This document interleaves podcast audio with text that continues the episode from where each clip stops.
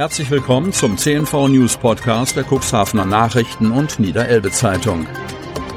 In einer täglichen Zusammenfassung erhalten Sie von Montag bis Samstag die wichtigsten Nachrichten in einem kompakten Format von sechs bis acht Minuten Länge. Am Mikrofon Dieter Büge. Zunächst folgt ein kurzer Werbebeitrag in eigener Sache. Unternehmen haben die Möglichkeit, ihre Produkte oder Dienstleistungen in unserem täglichen News-Podcast per Werbespot bereits ab 349 Euro mit einer Laufzeit von sechs Tagen zu präsentieren. Mehr Infos zu unserem Werbespot unter cnv-mediacompass.de slash podcast.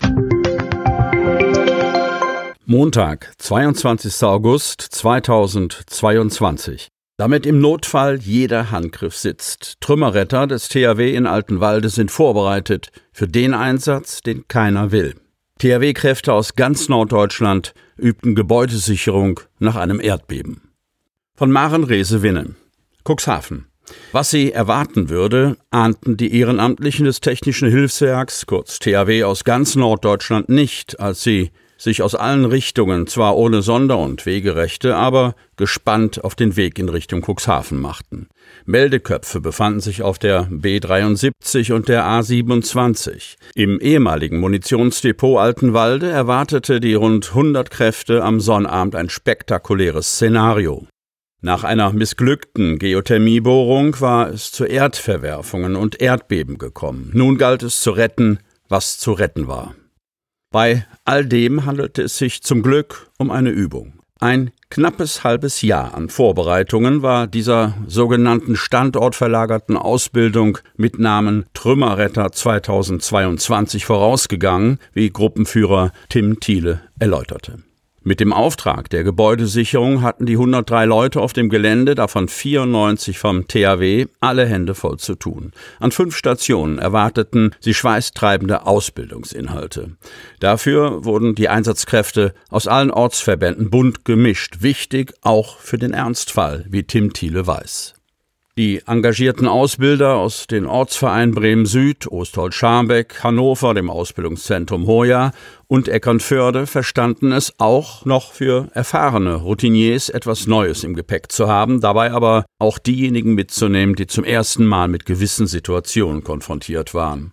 Eine sogenannte Search Cam, also Suchkamera, haben bislang die wenigsten hier in der Hand gehabt, erzählte Tim Thiele. Unter anderem ging es um Abstützungsmöglichkeiten mit Hilfe simpler Europaletten. Überall vorhanden, gerade in den Hafenstandorten, genormt und überaus vielseitig einsetzbar, um die Vorstellung neuer Gerätschaften und Materialien, die nach und nach im gesamten THW eingesetzt werden sollen, und um den Umgang mit Geräten zur technischen Ortung. Alles zusammen auch ein Beweis dafür, wie vielfältig die Einsatzgebiete im THW sind. Bei der Abstützung eines Gebäudes mit massiven Balken flogen Späne beim Sägen und es kamen die größten Bohrer zum Einsatz. Alles ein einziges Zusammenspiel, das die Beobachter, unter ihnen Oberbürgermeister Uwe Sandja, Vertreter der Katastrophenschutzorganisation der Stadt, Ratsherr Michael Stobbe, Landtagsabgeordneter und Kandidat Timo Röhler, CDU und Landtagskandidat Oliver Ebgen schwer beeindruckte. Dieses Gelände passe einfach perfekt, um eine solche Übung durchzuführen, so Uwe Santier, der allen Beteiligten, auch bei den Abordnungen der Facheinheit IUK, also Information und Kommunikation der Freiwilligen Feuerwehr und des DRK, seinen Dank aussprach. Bürgerhauspläne vor dem Aus. Hemmorer Verwaltung empfiehlt selbst einen Stopp der reduzierten Planungen. Bislang nur Ausgaben, aber keine Perspektive. Von Eckbert Schröder. Es sollte ursprünglich ein Treffpunkt für bis zu 1000 Menschen werden. Doch jetzt steht der Bau der Multifunktionsanlage in Hemmoor nach Informationen unserer Redaktion vor dem Aus. Der Stadtrat soll in dieser Woche darüber entscheiden, ob er nun selbst die durch Umplanungen deutlich geschrumpfte Bürgerhausalternative nicht mehr verfolgt. Für die Verwaltung steht fest, dass zurzeit angesichts der Preisentwicklung in der Baubranche selbst das Festhalten an der sogenannten Kleinlösung ein zu hohes Risiko darstellt. Weitere Planungen sollten erst erfolgen, wenn eine Entspannung im Baubereich erkennbar sei. Es sollte das bislang größte Projekt in der Geschichte der Stadt werden.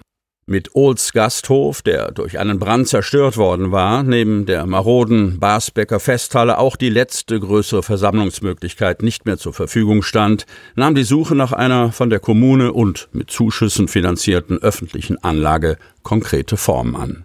Das ursprüngliche Konzept, das von einem Arbeitskreis, in dem auch das beauftragte Hamburger Architekturbüro vertreten war, sah vor, dass das multifunktionale Bürgerhaus ebenso Treffpunkt für Vereine wie auch für Großveranstaltungen für bis zu 1000 Menschen, zum Beispiel bei Konzerten werden sollte. Von knapp 500 Sitzplätzen war die Rede, weit mehr als zum Beispiel die Seelandhallen in Otterndorf zu bieten haben. Die Pläne wurden konkreter, doch parallel dazu kam es in der Baubranche zu einem zunächst schleichenden, dann aber rasanten Preisanstieg. Dieser führte dazu, dass 10 Millionen Euro längst nicht mehr für die Umsetzung der ursprünglichen Planung reichen würden. Schließlich zog der inzwischen neue Stadtrat die Reißleine und dampfte die große Lösung ein. Von einer Skalierung auf 317 an Tischen sitzend, 480 in Reihenbestuhlung und 700 Personen stehend, sowie dem Wegfall eines der drei Bauteile war noch Mitte Mai im Rat die Rede. 14 Ratsmitglieder stimmten zu, es gab vier Nein-Stimmen.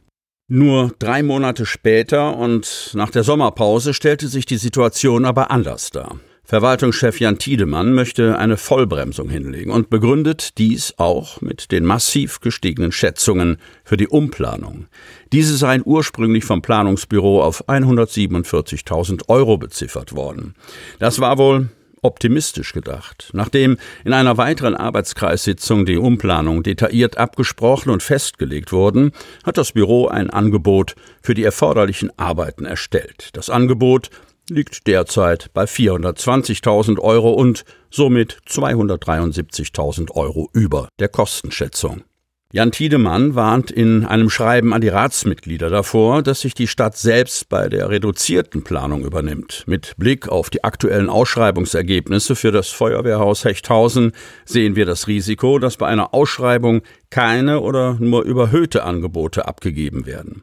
Zudem seien die weitere Preisentwicklung und Lieferfähigkeit von Baumaterial schwer kalkulierbar, so Tiedemann. Und dann kommt der Satz, der wohl auf Jahre hinaus einen ersten Spatenstich verhindern wird. Die Umplanung sollte im Moment nicht beauftragt werden.